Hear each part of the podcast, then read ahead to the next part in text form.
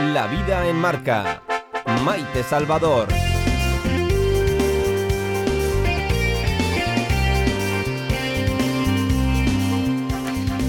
No harás nada en este mundo sin coraje, decía Aristóteles. Y otro grande, Van Gogh, concluía, que sería de la vida si no tuviésemos el coraje de conseguir cualquier cosa?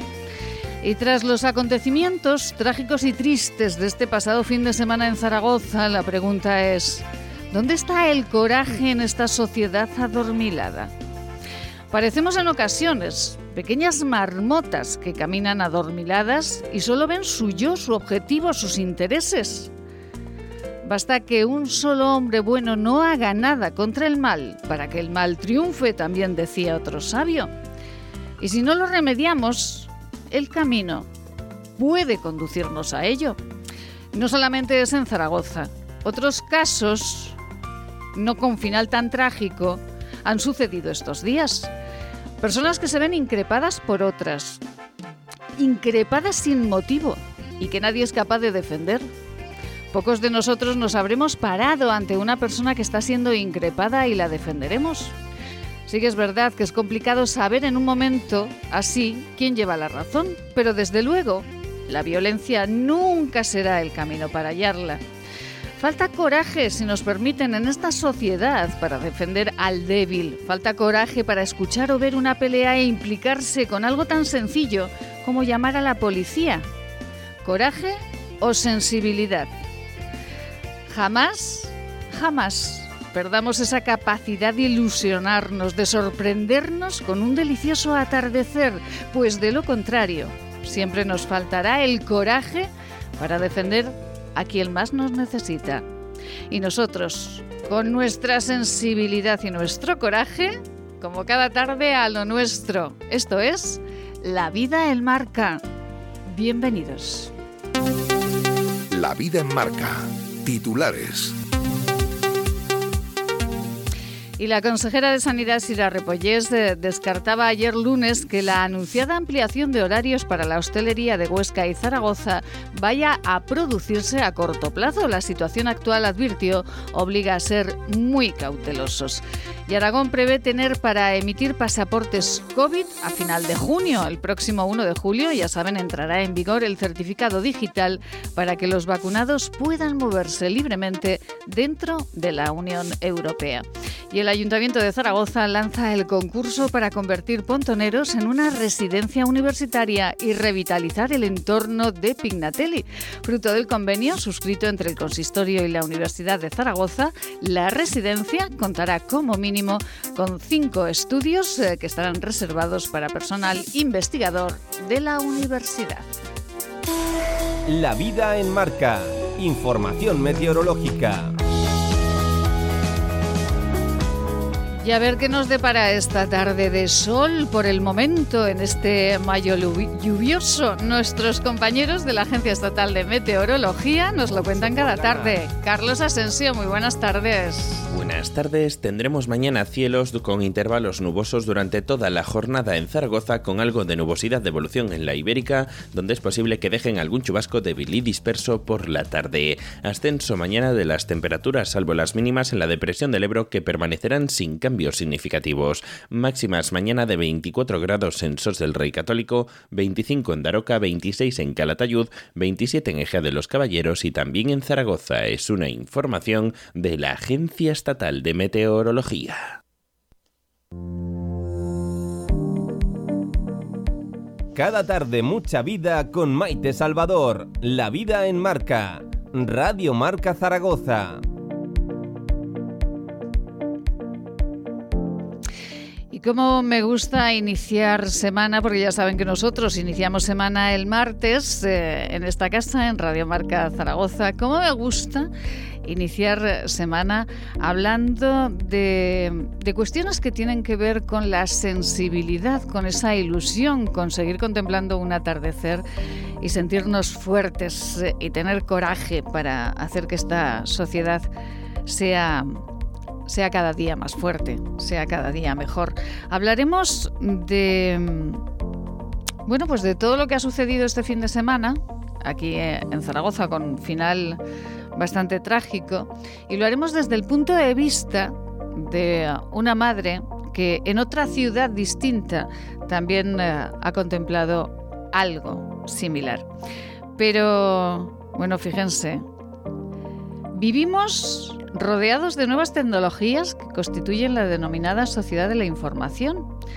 Los avances tecnológicos a veces nos ponen demasiadas barreras Alejandro Yus Vidal, muy buenas tardes, Alejandro. Muy buenas tardes, Maite. Bueno, esa mascarilla me gusta mucho, ¿eh? esa mascarilla que lleva. Ya, te conseguiremos una. Venga, por el amor de Dios, a ver si me consiguen una mascarilla de la Fundación La Caridad. Sí, señor. Bueno, ¿cómo está la Fundación La Caridad, Alejandro? Pues bueno, creciendo continuamente. Son 120 años los que lleva con la ciudadanía, más de 120 años con la ciudadanía aragonesa y continúa creciendo. Continúa creciendo. Siempre sensibilizándose hoy pues, con las necesidades de, esta nuestra ciudad y tratando de cubrir precisamente pues eh, esas carencias que a veces o esas dificultades que a veces nos encontramos y hay que innovar, hay que adaptarse y hay que crecer.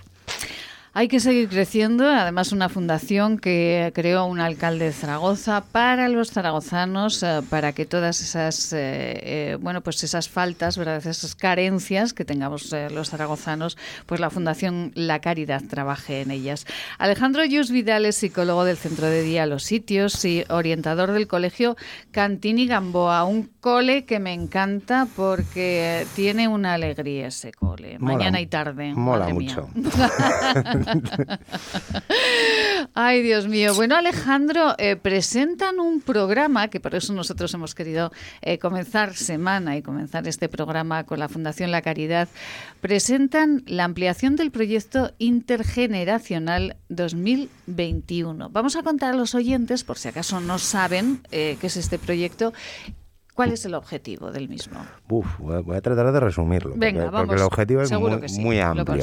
A ver, primero, eh, llevamos cinco años trabajando intergeneracionalmente con, bueno, porque tenemos la suerte también de contar dentro de la fundación con que hay muchos servicios distintos. Y entonces, eh, hay pocas entidades, fundaciones o lugares que yo conozca, ¿vale? decir, en los cuales tengas la suerte de que en, la, en una planta tengas un colegio y en la planta de arriba tengas un centro de día. Entonces, mm, eh, en nuestro caso iba casi del hilo al ovillo, o sea, es decir, es así, es decir, mm, tenemos una oportunidad que hay que, que hay que tratar de potenciar y, y sacarle el máximo provecho en beneficio de ambos, tanto de los niños como de los abuelos. Debido a esto, progresivamente se han ido implementando las actividades. A día de hoy, debido a la situación de pandemia, pues lo hemos visto muy, muy, muy, muy limitado. Es decir, anteriormente había un contacto físico que era, pues, efectivamente mucho más beneficioso.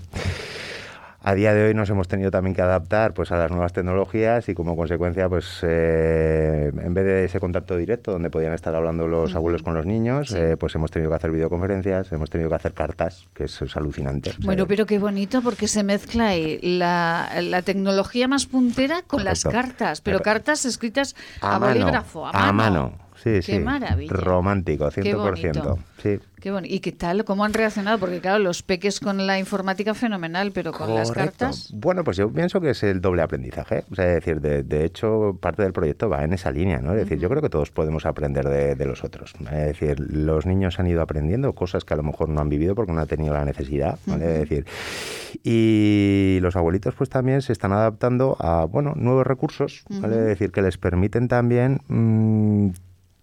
Mm, implementarla, no, no, sé cómo explicarlo, ¿no? Es decir, eh, el cómo adaptarse a, las nuevas circunstancias eh, y que les favorezca de algún modo en muchísimos aspectos, no solamente en la relación social, en tratar de eliminar un poco esa soledad que ha sido inevitable durante todo este tiempo de pandemia para todos y en especial pues a esa población mayor que, que, ha visto muy, muy, muy limitadas eh, sus actuaciones.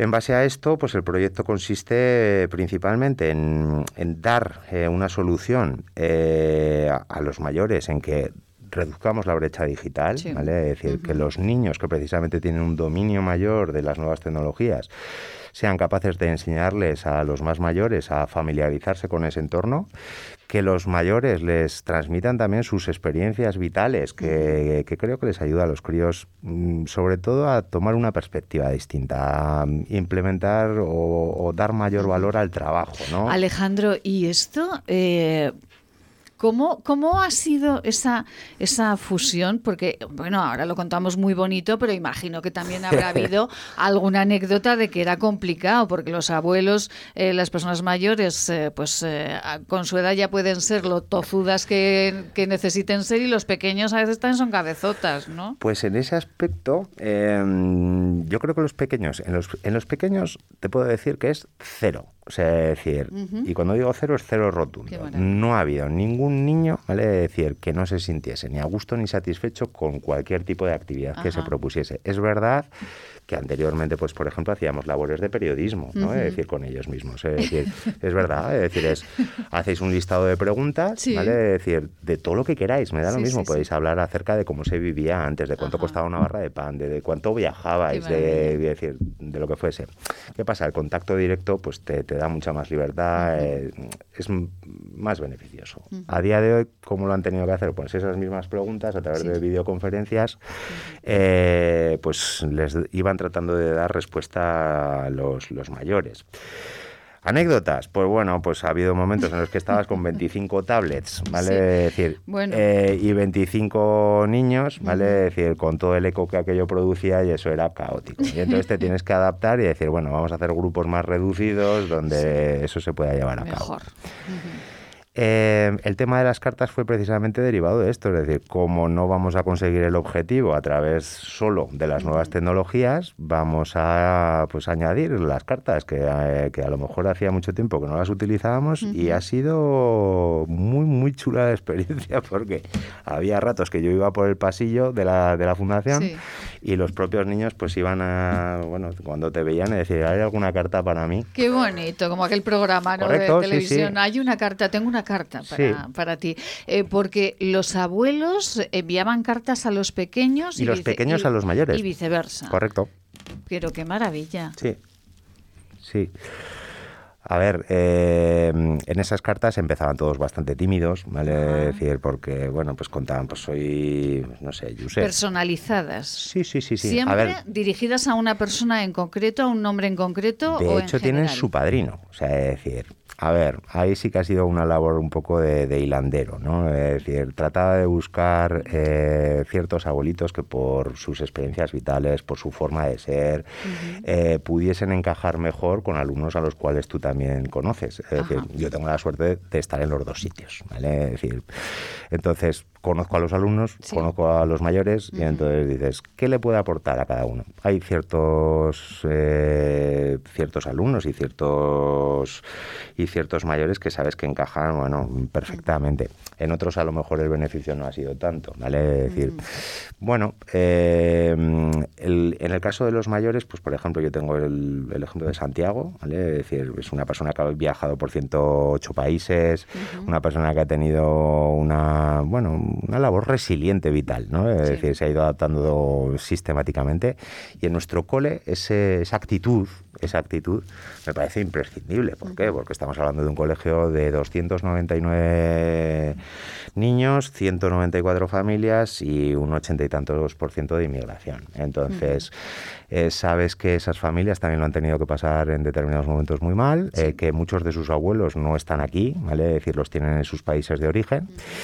Y era una manera de tratar de mm, bueno, paliar en la medida de lo posible pues esa carencia afectiva. ¿vale? Es, eh, Alejandro, uno de los proyectos más hermosos, la, la pandemia, el dichoso bicho, eh, este maligno, pues nos ha traído mucha desgracia, pero también nos ha traído pues eh, proyectos como este de la Fundación La Caridad, en, el que niños eh, de diferentes países con personas mayores de, aquí de, Zaragoza pues han podido fundir toda su sabiduría cada uno a, su, manera. a su manera y a su nivel.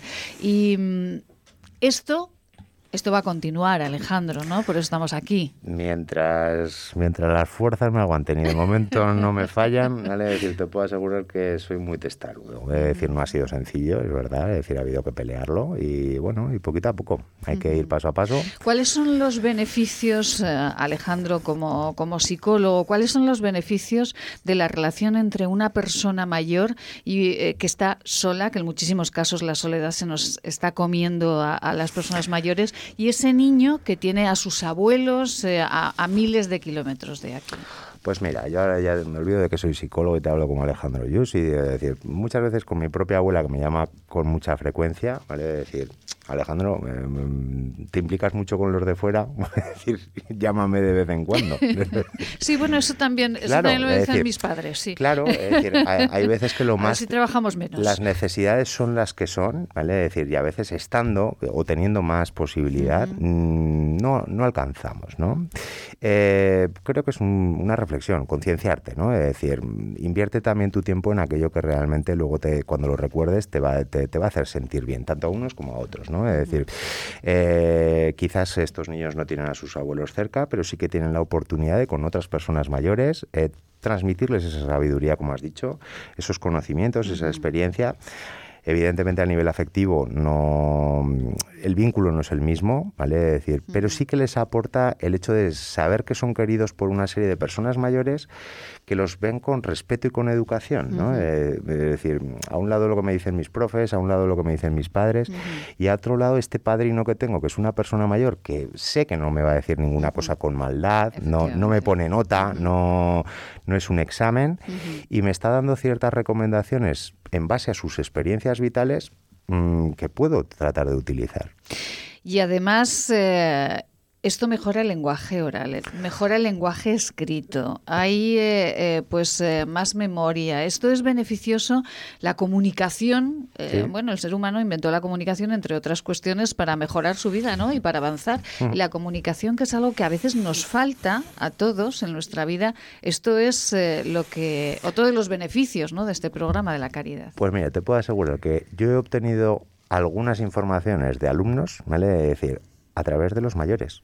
Es decir, es, han logrado pues romper cierta máscara, cierto escudo, ¿vale? decir, pues porque se confían también con los mayores y transmitirles pues de, de, tú a tú ciertas circunstancias que a lo mejor tengo que hablar con el orientador del colegio, seguro que, el resto de los compañeros pues piensan que, hay un problema mayor, ¿no? Es decir, es normalizar también que todos tenemos o podemos experimentar determinados momentos o situaciones donde nos sentimos más vulnerables, más débiles y necesitamos una persona que nos apoye, que nos guíe, que nos oriente durante el camino. Entonces, eh, en ese aspecto, las personas mayores te puedo asegurar que hacen una labor fundamental, ¿vale? decir, y que pueden seguir haciéndola, que les tenemos que dar el valor que realmente tienen y, hay que, hay que tratar de protegerlos también en, esa circunstancia.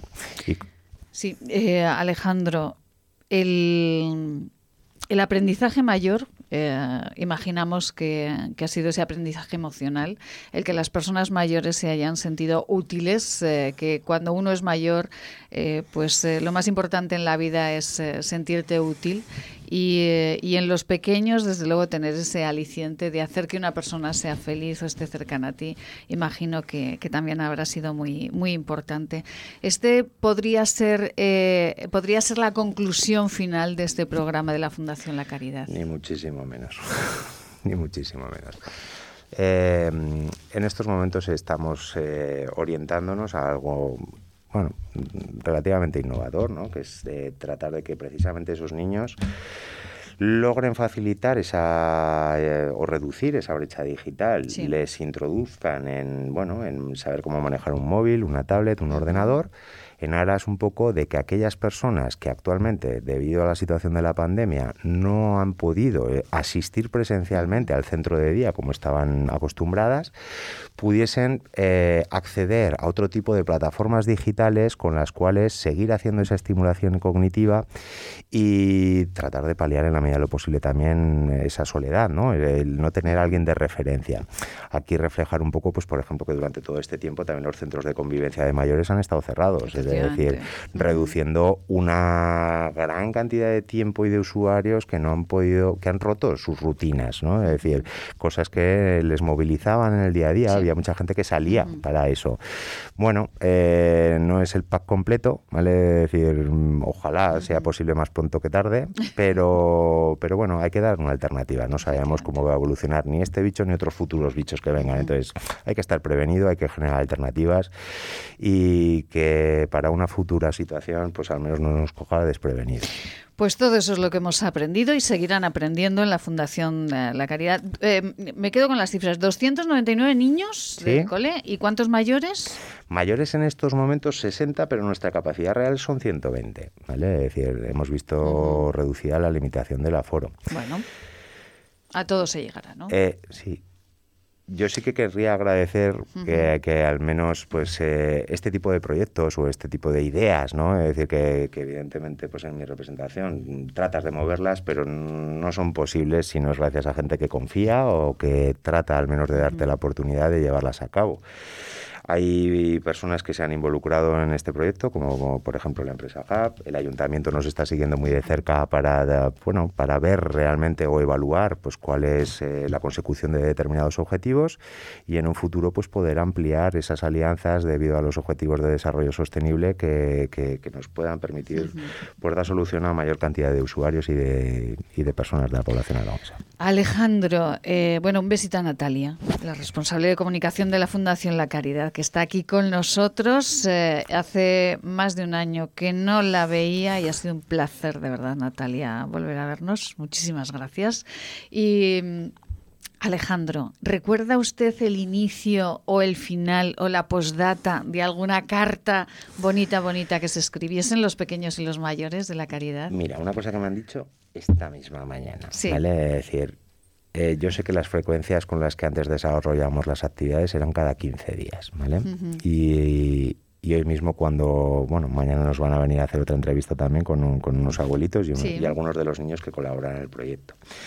Y luego me han dicho los niños, es que este año a diferencia de otros compañeros que lo desarrollaban habitualmente, nosotros lo hemos podido hacer muy poco, ¿no? Es decir, eh, ellos lo echan de menos, les genera mucha ilusión. Y, como consecuencia, pues un poco yo creo que, la, que la, el, postdata es te quiero ver pronto. O sea, es verdad. tienen la necesidad. De hecho, para Navidades, por ejemplo, nos, nos pidieron, ¿vale? decir, si les podíamos permitir al menos conocer a sus padrinos físicamente. Pues debido a la situación de pandemia ha sido enormemente complicado y es una pena. Esperemos que pronto eso se pueda resolver. Pues eh, bueno, me encantaría, porque además a mí, pero cómo me gusta a mí eh, subir esas escaleras que digo siempre y entrar a, la Fundación La Caridad, por favor llámenme en ese momento, porque me encantaría y yo que soy muy emotiva, seguro, seguro que alguna lagrimilla de felicidad nos cae a Nos comprometemos a una mascarilla y a una visita. Venga, la mascarilla también, ¿eh? que esto eh, se lo agradeceré muchísimo. Alejandro Yusvidal, psicólogo del Centro de Día, Los Sitios y orientador del Colegio Cantini Gamboa de la Fundación La Caridad. Un beso a todos los trabajadores de la Fundación. Muchísimas gracias. Eh, un besito a Daniel también y eh, Natalia. Gracias. les pido que se queden unos minutitos porque seguro que les encanta la buena música y nos vamos a marchar hasta el auditorio de Zaragoza a escuchar a una de las mejores sinfónicas del mundo. Siempre en positivo. Cada día buenas noticias nos marcan la vida. Actualidad en positivo.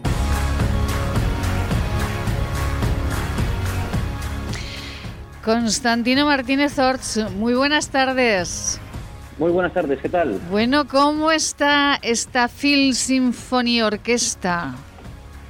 Pues imaginaos, después de tantos meses de, parón por la COVID y, tanto aplazamiento, tanta historia, pues súper ilusionado de volver este, este domingo 6 de junio al Auditorio de Zaragoza a darlo todo, a llevar ese conciertazo con las mejores bandas sonoras como es habitual y cerrar pues esta gira que tenemos todavía eh, dando los últimos coletazos y bueno, y a disfrutar por supuesto, ¿no? En, ese espectacular auditorio que tenéis en, en Zaragoza, vamos. Ay, qué maravilla. Eh, bueno, Música de cine, esto nos gusta absolutamente a todos, pero además en el repertorio, Constantino, ¿qué llevan esta vez?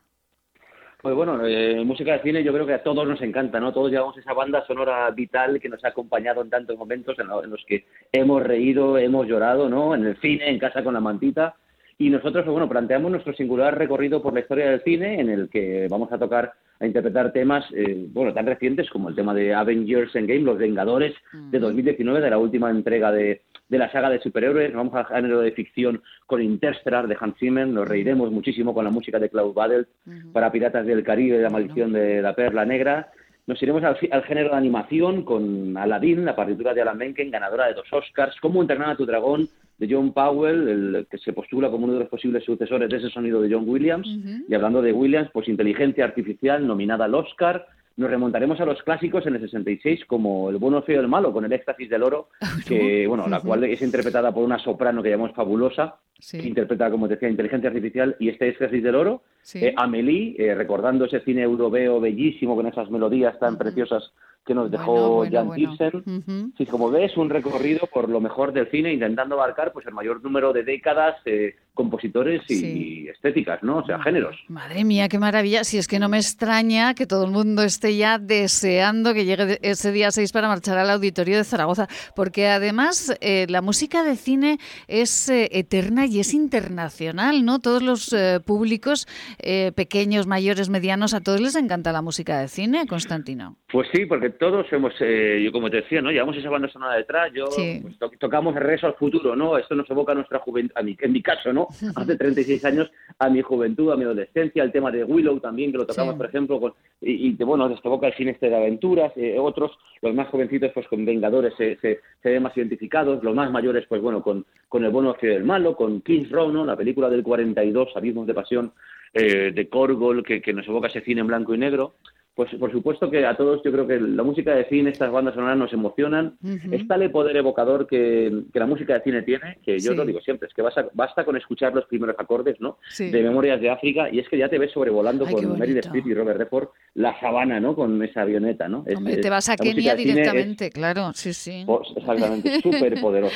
es súper poderosa. Bueno, yo he visto fotografías de... Eh, tengo que reconocer, Constantino, que no les he visto todavía y esto es, bueno, imperdonable pero bueno, a este concierto sí que voy a asistir, tengo que, escucharles en directo. Y he visto eh, imágenes y fotografías de, Constantino Martínez Orts eh, eh, dirigiendo esta Film Symphony Orquesta y, y, usted lo vive, es que usted está metido, metido ahí en la música.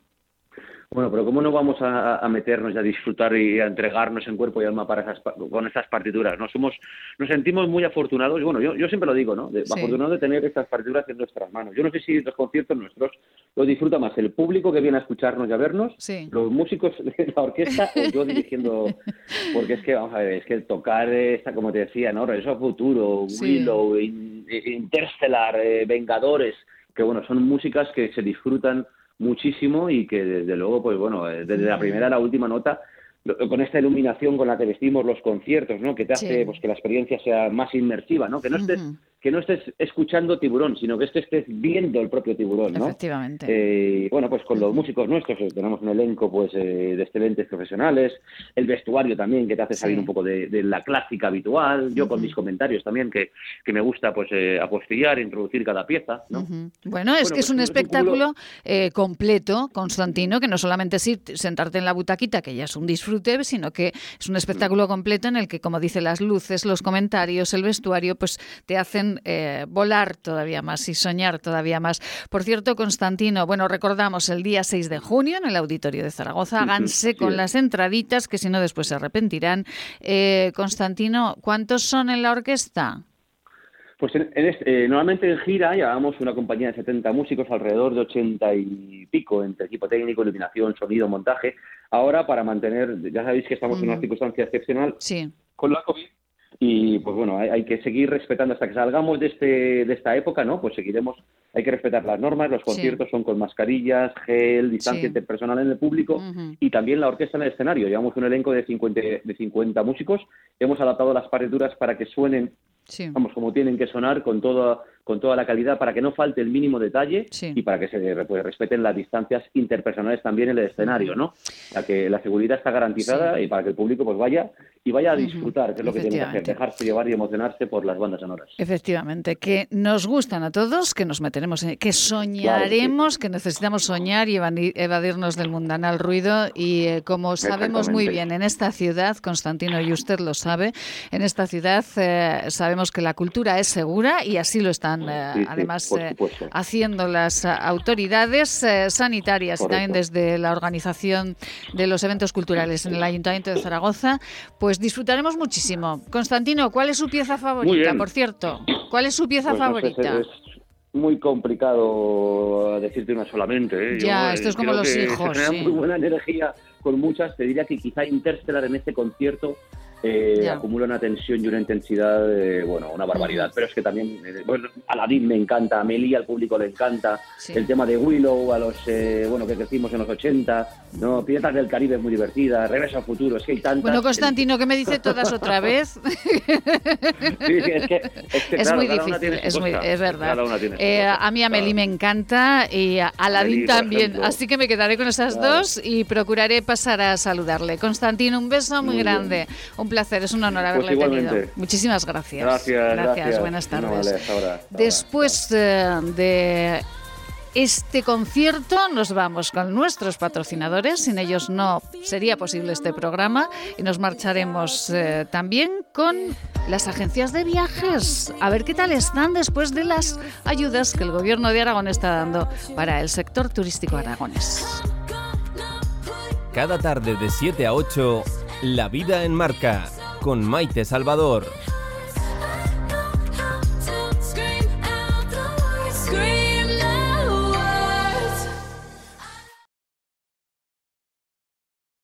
Maite Salvador, Servicios de Comunicación. Hacemos que su publicidad sea una historia de interés.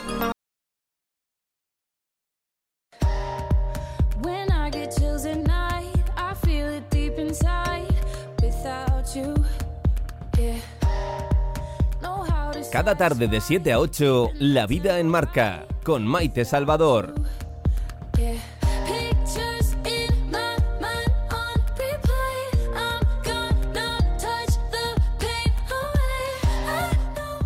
Hemos eh, comenzado semana con fuerza, con alegría y además con la sensibilidad que desde la Fundación La Caridad están teniendo con las personas más mayores y con los peques del Colegio Cantini Gamboa. Y nos hemos marchado también al auditorio de Zaragoza con esa sensibilidad para escuchar bandas sonoras, para escuchar buena, la mejor música el próximo día 6 de junio por la Phil Symphony Orquesta, esta orquesta maravillosa de bandas sonoras que siempre nos trae lo mejor de lo mejor a Zaragoza. Y fíjense ustedes que era un, eh, un 4 de mayo, era un 4 de mayo cuando se hablaba de los requisitos y eh, de los plazos para solicitar las ayudas al turismo y la hostelería en Aragón. Esto lo hacía el gobierno de Aragón y nosotros días más tarde charlábamos con Jorge Moncada, presidente de la Federación de Agencias eh, de Viajes. Señor Moncada, muy buenas tardes. Hola, muy buenas tardes. Bueno, señor Moncada, de entonces hasta ahora ha mejorado un poquito eh, lo que las agencias de viajes pueden solicitar, la ayuda que el Gobierno de Aragón puede eh, dar o dará a las agencias de viajes. Pues la realidad es que ha cambiado enormemente, porque en un principio eh, negoció Oreca. Oreca es eh, hoteles, restaurantes y cafeterías como interlocutor válido desde el turismo, como miembro más potente de la, de la COE y negoció directamente con el gabinete de presidencia del señor Lambán y aquello fue eh, un desastre absoluto de negociación. Me imagino yo que porque cada uno tira por su lado, ¿no? Y si hay 50 millones a repartir y me quedo yo con 50 y dejo fuera a unos cuantos, pues me tocará más a repartir, me imagino, ¿no? Mm. Eh, por otro lado, mm, visto lo visto, se quedaba fuera no solamente agencias de viajes, el sector de agencias que somos los más golpeados de todo el sector turístico, porque no solamente no hemos vendido, sino que todo lo que vendimos en meses anteriores a la pandemia lo tuvimos que devolver, eh, quedaban fuera también hoteles rurales. Entonces, siempre nos quejábamos de toda esa palabrería, ¿no? De no se quedará nadie atrás, eh, la España despoblada, eh, términos muy bonitos, pero muy vacíos, ¿no? Que cuando la realidad te tiene que situar a cada uno, mm, te queda, te dejan fuera, ¿no? Entonces, eh, nosotros, nosotros de una manera solidaria, no solamente reclamábamos para nosotros la equiparación de las ayudas a los hoteles, restaurantes, cafeterías, etcétera, etcétera, sino que queríamos que nuestros compañeros de hoteles rurales también estuvieran dentro de esas ayudas, porque creíamos que se lo merecían. Y bueno, al final, como bien dices, han cambiado mucho la situación y mm, hemos mejorado nuestra situación equiparándonos, no dándonos más, ¿eh? equiparándonos a los demás.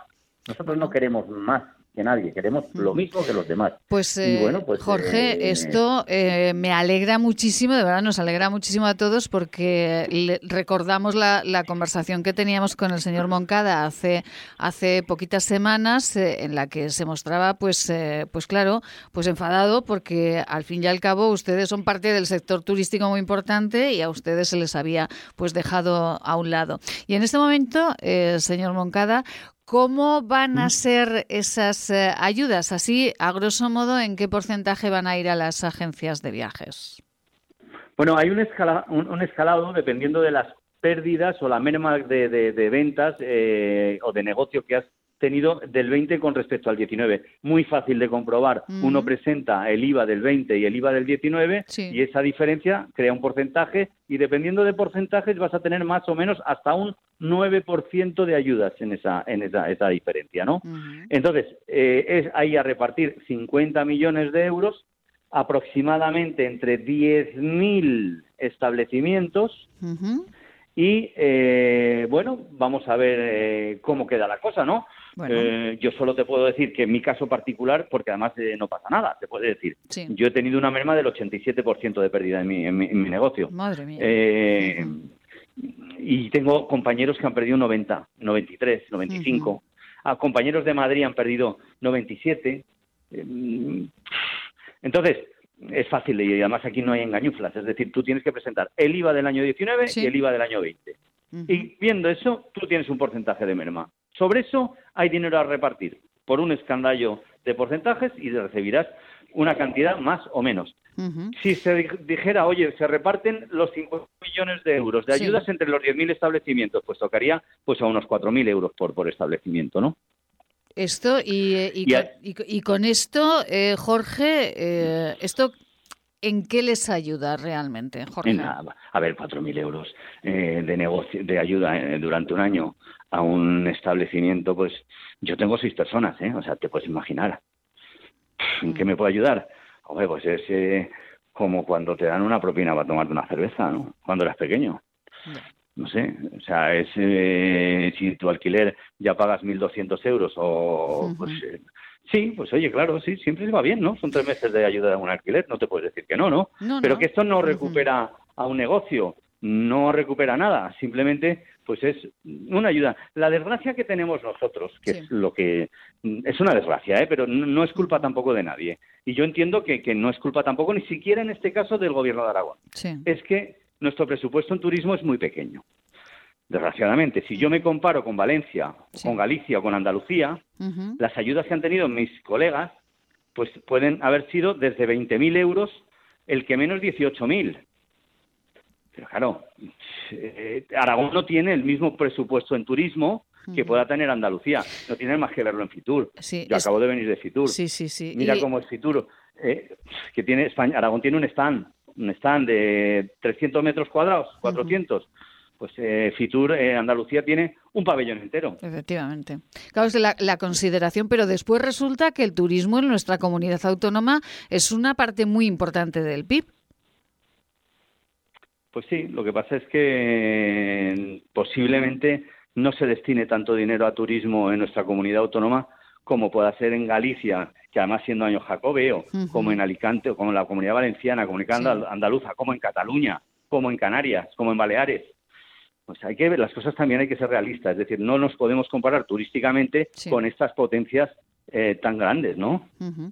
Eh, eh, como decían los empresarios de la hostelería en el Pirineo, por ejemplo, pues claro, a, pocos metros de ellos, los establecimientos que estaban ya en Francia, pues estaban recibiendo unas cantidades que, claro, de esa manera sí que podían seguir manteniendo el establecimiento cuando, cuando todo mejorase, pero claro, aquí en Aragón, pues era muy complicado, ¿no? El, el seguir con, con, con ese establecimiento. Mira, nosotros Sí, nosotros, para que te hagas una idea, nosotros durante todos los meses de pandemia que hemos estado sufriendo, hemos tenido una ayuda de 1.500 euros.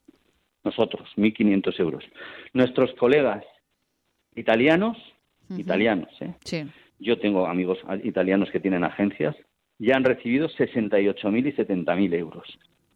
Bueno, no te digo en Alemania, eh, porque podríamos duplicar, o, yo qué sé, eh, en Francia lo mismo, eh, pero pues eh, eh, no, es comparable y como decíamos eh, en la última entrevista que realizábamos a, Jorge Moncada, mm. presidente de la Federación de Agencias de Viajes, claro, resistir esto es muy complicado, sobre todo por la fórmula de negocio que tienen ustedes, ¿no? Que, claro, adelantan, después ustedes tienen que devolver, bueno, pues que es una fórmula de mm. negocio pues más complicada, ¿no? Para, para recuperar e, e, ese dinero. El, quería preguntarle, Jorge, por el el carnet verde, este, em, para poder viajar, para poder salir de nuestro país, eh, ¿será obligatorio mm. ya dentro de nada? Será, será obligatorio a partir del mes de julio. Mm.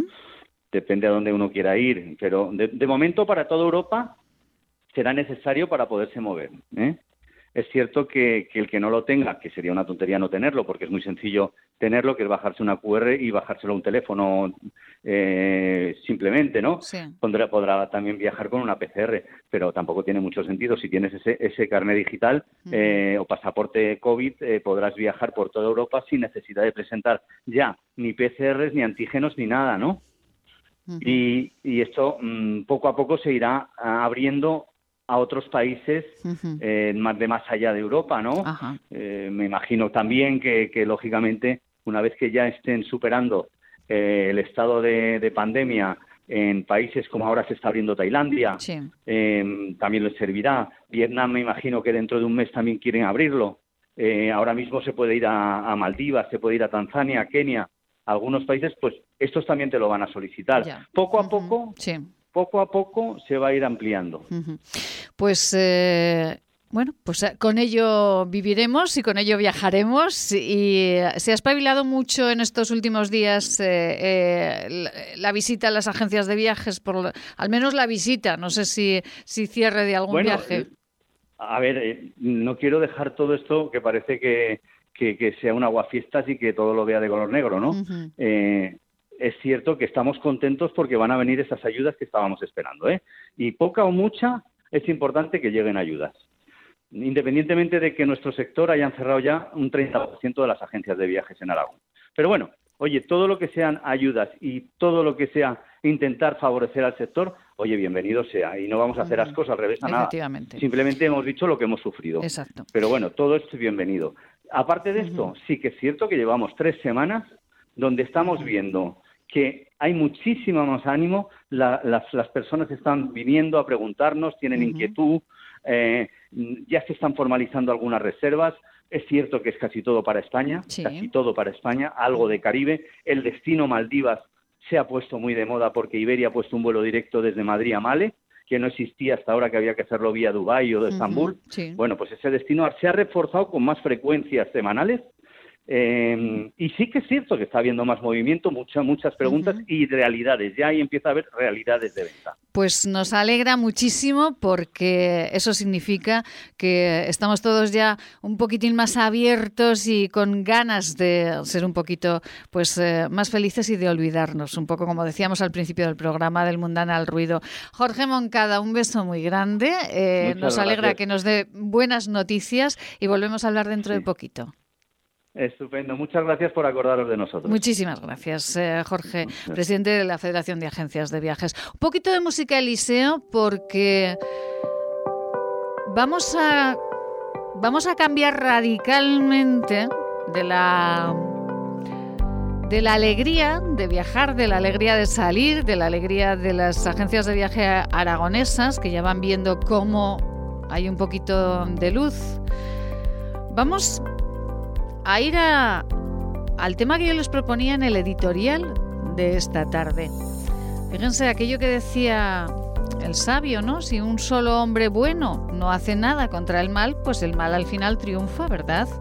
Y aquello que decía también Aristóteles, no harás nada en este mundo sin coraje. Marta Rodríguez, muy buenas tardes. Muy buenas tardes, buenas tardes a. Marta Rodríguez, eh, ya saben que es eh, compañera de este programa, de estos viajes eh, que estamos realizando, siempre con el objetivo de Ítaca en nuestra mente. Marta Rodríguez todos los miércoles está con nosotros en el programa hablando del Centro Gatea, hablando de autismo, pero hoy con todos esos hechos, bueno, pues con un final muy trágico aquí en Zaragoza este fin de semana, pues nosotros queríamos hacernos eco de una noticia que me pasaba Marta esta mañana, una noticia que ustedes pueden leer en El País. Paliza a una mujer en el Parque Warner por defender a su hijo con autismo. Marta, ¿qué ha pasado? Bueno, pues se puede leer en El País, en el ABC, en Onda Cero, en Voz Populi, en el, en el Heraldo, en, bueno, en toda la, todos los medios de comunicación se han hecho eco de, de, esto que bueno, podía parecer puntual, pero pero no lo es tanto. Y es bueno que una que una mamá se llevó a su hijo con autismo a la Warner. Tenemos la posibilidad los padres de niños con autismo de utilizar lo que se llama la en la Warner, en Parques Reunidos, en Disney, la fila rápida para personas con discapacidad, porque bueno, pues tienen dificultades graves o muy graves para, para las esperas. Y bueno, ya es habitual en toda Europa que, los parques tengan esa fila rápida y bueno, unos personajes, eh, varones entre 40 y 50 años, empezaron a increpar al chico que era un niño con autismo de 11 años, la madre le defendió y a su hijo, como, bueno, no sé, es obvio, y la agredieron al punto de que perdió el conocimiento y se fue al hospital. Madre mía. Eh, ¿Y el resto de las personas que estaban allí no hizo nada o ayudó o qué ocurrió? Aquí hay dos preguntas. Una, el, ¿en qué momento una persona se le ocurre, bueno, pasó durante la pandemia, recordáis que durante la pandemia estaban los que llamamos policías de balcón, que cuando las personas con autismo podían salir, cuando estábamos confinados esos, esos tres meses del, del 2020, para las personas con autismo con problemas de, graves de conducta podían salir a la calle acompañados de, de, un, de sus padres y nos gritaban por las calles, nos gritaban por los balcones.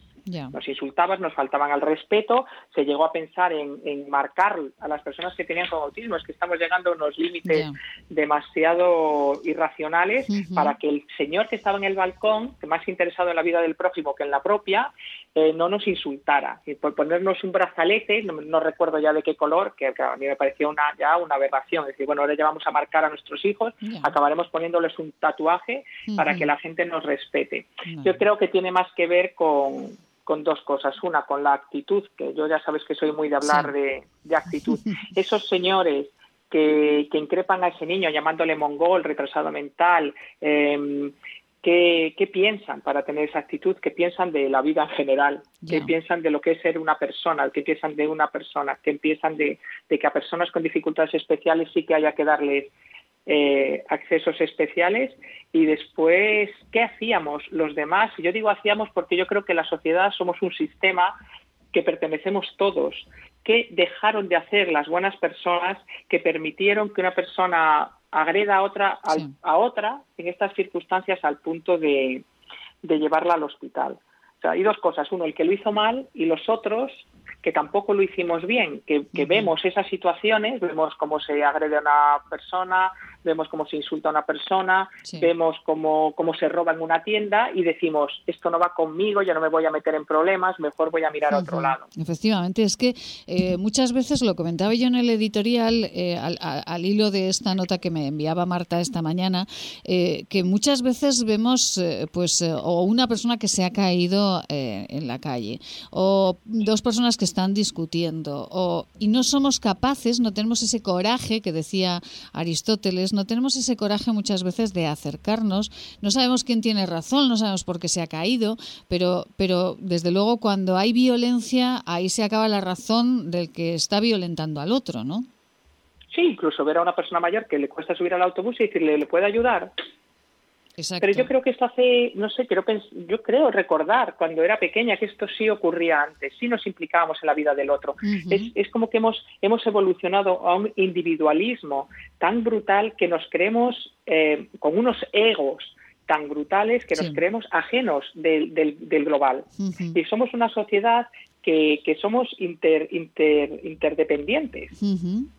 Entonces, el pensar que eso no te va a pasar a ti es mucho pensar. Mañana tú tienes un ictus y tienes una parálisis cerebral sobrevenida y tú eres un gran dependiente. Este señor que pateó a esa señora al punto de dejarla sin conocimiento, pueden pasar ni pasar 24 horas que él sea un gran dependiente. Pero, sí, sí, sí. O simplemente, Marta, que de pronto te dé un bajón de tensión, te, te, caigas al suelo y que nadie sea capaz de ayudarte. Esto nos puede pasar a cualquiera. Exacto, exacto. Y esa fila rápida hoy la necesita, no recuerdo el nombre del pequeñín, ese niño de 11 años y, su madre. Pero mañana la puede necesitar tu hijo, tu nieto, tu sobrino. Es que eh, ya viéndolo desde un punto de vista egoísta. Pero yo bueno, ya sabes que yo soy muy pro de, la actitud y soy muy optimista. Y yo quería decir que, que ayudar a los demás genera endorfinas, nos hace felices. El ayudar al prójimo es una, una causa de felicidad. Si quieres ser feliz, si ayudas a los demás, lo vas a hacer. Es más, se ha demostrado que se generan endorfinas viendo cómo otra persona ayuda a un tercero, solo siendo espectador. Solo viendo, madre mía. Solo, siendo espectador de un acto de bondad y de ayuda al prójimo, nuestro organismo genera serotonina y endorfinas. Entonces, aunque solo sea por egoísmo, es decir, yo quiero ser feliz y he venido a este mundo a ser feliz, ayudémonos unos a otros para ser más felices, egoístamente. Y eso pues está científicamente demostrado. Entonces, seamos egoístas y ayudémonos unos a otros. Seamos egoístas para ser felices, por favor, y además, y además ayudamos a los demás a que también lo sean. Es que a veces nos complicamos mucho la vida, de verdad. Eh, Marta Rodríguez, eh, mañana seguiremos ah, hablando de este o del tema que Marta nos proponga, porque siempre es más que interesante, pero hoy no podíamos eh, dejar de hablar de esa bueno, esa noticia triste eh, que sucedía eh, en Madrid, pero que podía haber sucedido en cualquier punto. Y más eh, en este fin de semana en el que en Zaragoza la violencia pues ah, se ha llevado a dos personas por otros motivos. pero bueno, pero la violencia nunca, jamás está justificada con nada, sea el motivo que sea. Marta Rodríguez, un besito muy grande que nos escuchamos mañana de nuevo. Mañana nos escuchamos, es muy felices. Que usted también lo vea. Haré todo lo posible. Gracias. Hasta, mañana será. Hasta mañana. Que nos vamos con un par de consejitos. Ay, qué sorpresa les tenemos preparada para el final del programa. Venga, vamos. Centro Gatea. Centro especializado en la atención global a las personas con dificultades de comunicación y lenguaje, con trastornos del espectro autista y a sus familias. Gatea. Atención global. Paseo del Rey 10, Madrid. Nos pueden encontrar en gatea.org.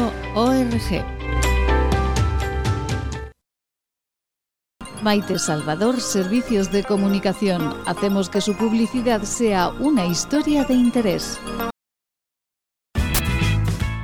Cada tarde mucha vida con Maite Salvador. La vida en marca. Radio Marca Zaragoza. Pues sí, señores, sí, ya les hemos dicho al principio del programa que estábamos muy felices y estamos encantados al comenzar esta semana, que nosotros empezamos los martes la semana, fíjense, qué delicia, al comenzar esta semana con gente estupenda. Amelia Rius, muy buenas tardes. Amelia, buenas tardes. Buenas tardes, Maite. Hola, amigos de Radio Marca. Buenas tardes a todos. Pero qué alegría más grande en la casa del señor Amelia. ¿Cómo está? Pues oye, pues las alegrías es lo importante en esta vida, hija, porque a las penas no hay que llamarlas, demasiado vienen. No, no, no, no. Cuando vienen las alegrías, pues, pues hay que celebrarlas, claro que sí. Pues claro que sí, por, por eso lo vamos a celebrar hoy, que estamos hablando con Amelia. Y fíjese, Amelia, que le tengo una sorpresa, porque escuche, escuche. Marilo Moreno, buenas tardes. Hola, buenas tardes, Marilo. ¿Cuánto me alegro cuánto me alegro de escucharte, Amelia. Pero mucho, mucho. Bueno, Amelia, que, que, está aquí nuestra policía local, ahí emocionada saludándola. Amelia. Dime, dime. Sí. Ah. Oye, es que casi no oigo. Vaya por Dios, ya está, ya, ya estamos, ya estamos, ya estamos. Amelia, ¿cómo está, cómo está pasando estos estos días? Ahora ya que está saliendo el sol, ya, ya. Bueno, pues ahora últimamente muy bien. Parece que estoy bastante recuperada de mis dolencias. Bueno. lo que decíamos, viva la alegría, hija. Ay, qué alegría nos da, viva la alegría, porque ya, ya bastantes penas nos traen otros, desde luego, madre mía. Bueno, Amelita, que el Real Zaragoza bien, ¿no? Maite, corazón, no te oigo nada, hija mía. Bueno, pues nada. Estás en Sebastopol. Vaya, en Sebastopol, Sebastopol por lo menos. es que bueno, es que no se te oye nada, nada. No se preocupe, esto es culpa del liceo siempre. Esto es culpa del liceo y no pasa nada. con tu compañera muy bien, pero contigo es que no te oigo. Conmigo fatal, no se preocupe, que el liceo, la culpa es del liceo, ya está, no pasa nada. Mariló, Mariló, ¿cómo está, cómo está usted? ¿Está contenta, está triste? Me mandó un mensaje Mariló con esto del Huesca, que yo estuve a punto de coger y abrazarla, irme a las Pedrosas y abrazarla. Ay, pues, pues, pues triste, triste, muy triste la verdad, y muy enfadada y muy em, es que yo no quería, yo no quería, como cuando cuando ocurre algo que no te agrada, pues pues pues pues estás así como te como te lo comuniqué. Sí. O sea, estoy mm, mm, triste, triste, triste, mm. pero que conste que sigo diciendo que el Huesca no tenía que haber llegado al último partido con esa angustia. Ya. O sea, fue un partido con una angustia no no fue justo para la afición, no fue justo, porque además creo que no soy yo la única en que sabe de que este equipo de fútbol podía haber hecho no es que yo no a ver, si digo que no entiendo de fútbol, no digo tampoco ninguna mentira. O sea, mm. es decir, que no soy ninguna ningún entendido. Yo cuando digo hablar a los entendidos, digo, pues yo no entiendo de fútbol. Bueno, pero, a nosotros nos gusta su crónica, nos gusta su crónica. yo, sé que a mí me gusta. A mí me, gusta, a, nosotros nos gusta su crónica porque es su crónica personal y hay muchos aficionados que piensan como usted, claro. yo, yo, yo entiendo. A ver, del Zaragoza eh, ya hemos hablado y seguiremos hablando porque hay mucho que hablar. ya van a ser nueve, con el próximo nueve años en segunda. Vale, ya está bien, ¿eh? Nueve años, Marilo, me acaba de dejar de piedra. Nueve años. La próxima temporada, esta es la, octava. La próxima será la novena temporada en segunda. es una pasada. Una pasada. Es un sufrimiento muy, muy grande para toda la para todos, que no nos lo merecemos que para en absoluto. Pero luego viene la segunda parte de la historia. Yo vivimos en segunda ya el o sea, la lucha que tuvo el, el Huesca para, para subir eh, a, primera. Que estábamos allí, estaban con nosotros y nosotros veníamos de arriba y ellos venían de abajo. Y consiguieron subir arriba. Y, ahora nos quedamos otra vez y nos quedamos abajo. Y ahora otra vez otra vez. Pero mire, mire, mire que además lo que ha sufrido usted, que no le quería lavar las camisetas del Huesca a su hija y al final se ha convertido usted al, al, al oscense. ¡Qué barbaridad! Ah, no, no, no, no, no, no, no. No, no. Eh, no, no, no. Yo soy del, en primer lugar soy del Zaragoza y esto, esto, no lo puede nadie ni dudar ni, ni, ni lugar a equivoco porque no es así.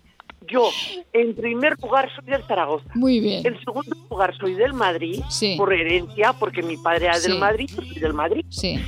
En tercer lugar, después de haber vivido... Sí, del hueso. Que, ya no hay más... Amelia, hasta mañana que mejoraremos las líneas. La culpa es del a liceo. Ver si mañana mejoráis la audiencia, porque yo no oigo nada. No sí, no, la audiencia esperamos mejorarla cada día. La audición, la audición. En Radio Marca Zaragoza, La Vida en Marca, con Maite Salvador. Es un amor. ¿Quieres estar al día? Teclea maitesalvador.com. En el menú elige En Antena Ahí podrás seguir en directo cómo es la vida en Aragón y también podrás escuchar todos los programas emitidos.